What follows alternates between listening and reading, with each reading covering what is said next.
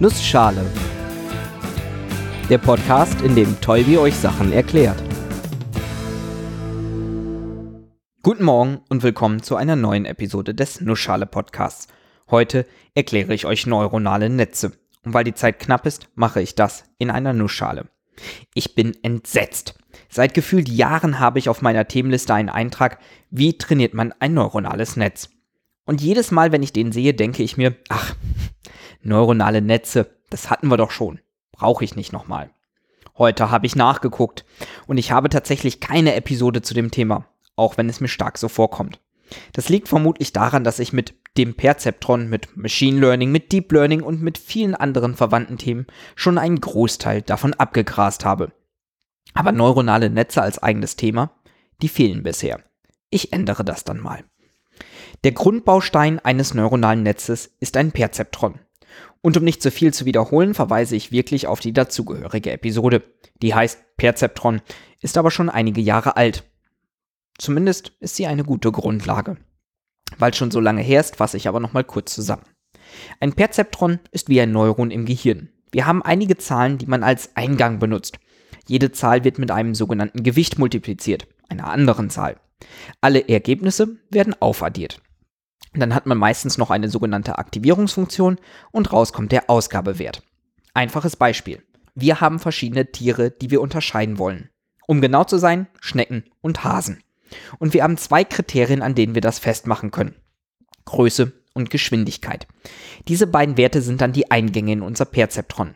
Wir machen das mal ganz einfach und legen die Gewichte beider auf 1. Da wir jede Eingabe mit dem Gewicht 1 multiplizieren und die Ergebnisse aufmultiplizieren, kommt hier als Formel quasi Geschwindigkeit plus Größe raus. Die Aktivierungsfunktion könnten wir jetzt so wählen, dass diese Formel etwas nachverarbeitet wird. Zum Beispiel so, dass kleine Werte für die Formel zu 0 werden und große Werte zu 1. Sprich, klein und langsam wird eine 0, groß und schnell eine 1. Und damit haben wir ein Perzeptron, das uns sagt, ob wir eine Schnecke oder einen Hasen haben. Eine kleine langsame 0 ist eine Schnecke und eine große schnelle 1 ein Hase. Aber was heißt eigentlich langsam, was heißt schnell?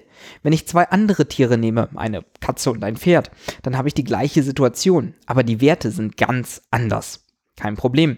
Wir können dasselbe Perzeptron weiter benutzen. Das Einzige, was wir ändern müssen, sind die Gewichte und schon passt das Ganze wieder. Zum Beispiel können wir die Gewichte ein bisschen kleiner wählen, sodass die Geschwindigkeit vom Pferd mal Gewicht ungefähr die Geschwindigkeit mal 1 vom Hasen im vorherigen Beispiel ist. Man kann mit diesem simplen Ding recht viele ähnliche Fragestellungen ganz gut abbilden, sofern man Eingabe und Ausgabe passend definiert und die Gewichte richtig einstellt.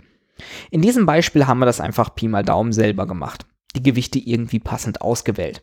Das geht hier ganz gut, aber natürlich machen wir das Ganze noch viel komplizierter kommen wir vom Perzeptron zum neuronalen Netz.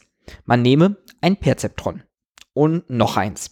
Beide bekommen die gleichen Eingaben, haben aber unterschiedliche Gewichte und liefern damit auch unterschiedliche Ausgaben. Ach, wisst ihr, warum nur zwei? Wir nehmen noch mehr. 10, 100. Alle bekommen die gleichen Eingabewerte, aber liefern aufgrund unterschiedlicher Gewichte unterschiedliche Ausgabewerte. Und was machen wir mit diesen Ausgabewerten? Tja, die backen wir wieder in ein Perzeptron, das daraus einen Ausgabewert macht. Was? Nur ein Perzeptron?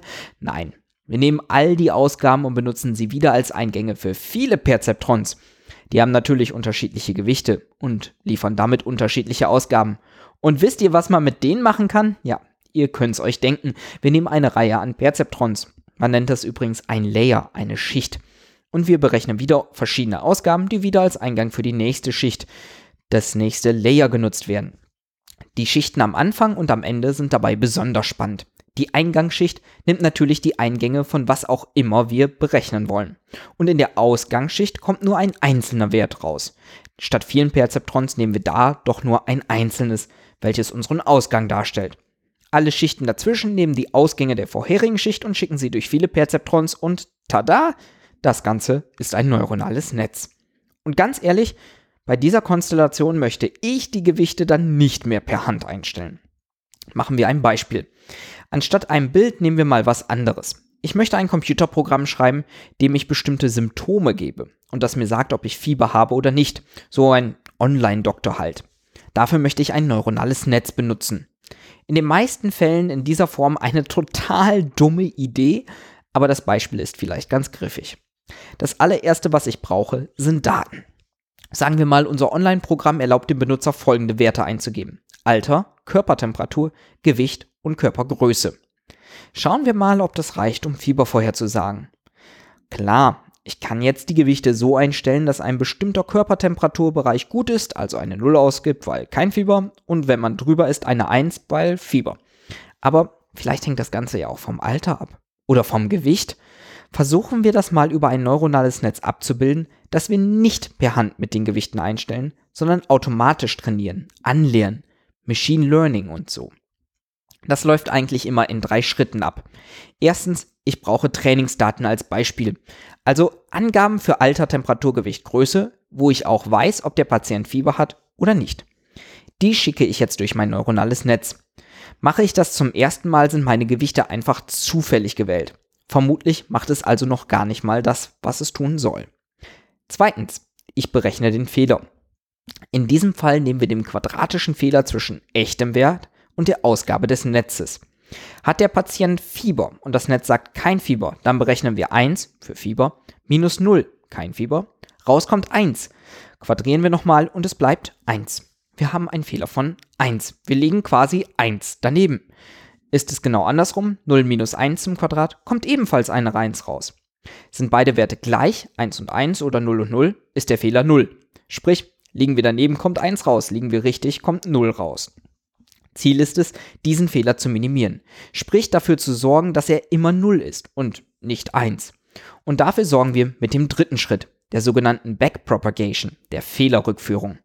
Dafür brauchen wir Ableitungen. Zum Beispiel die Ableitung des Fehlers nach den einzelnen Gewichten. Sprich, für jedes Gewicht bestimme ich eine Funktion, die mir sagt, wie verändert sich der Fehler, wenn ich dieses Gewicht ein wenig verändere. Nichts anderes als die Ableitung. Etwas, das wir bei richtiger Wahl der Fehlerfunktion echt leicht bestimmen können. Und klar ist, ich verändere die Gewichte mithilfe dieser Ableitung so, dass der Fehler immer kleiner wird. Für ein einzelnes Perzeptron kann das zum Beispiel so aussehen. Der Patient ist 42, hat 38,5 Grad Temperatur, wiegt 97 Kilogramm und ist 1,82 Meter groß. Das Netz sagt kein Fieber. Es soll aber sagen Fieber. Also Fehler ist 1. Ich bestimme jetzt die Ableitung. Gucken wir mal. Das Netz hat schon ein wenig Training gehabt, weiß also schon so grob, was Phase ist, liegt in diesem Fall aber falsch. Vielleicht, weil 38,5 Grad so gerade an der Grenze liegt. Dann werden die Ableitungen vermutlich wie folgt aussehen. Gewicht hat wenig Einfluss. Im Training gab es viele Leute komplett unterschiedlichen Gewichts, die Fieber oder auch kein Fieber hatten.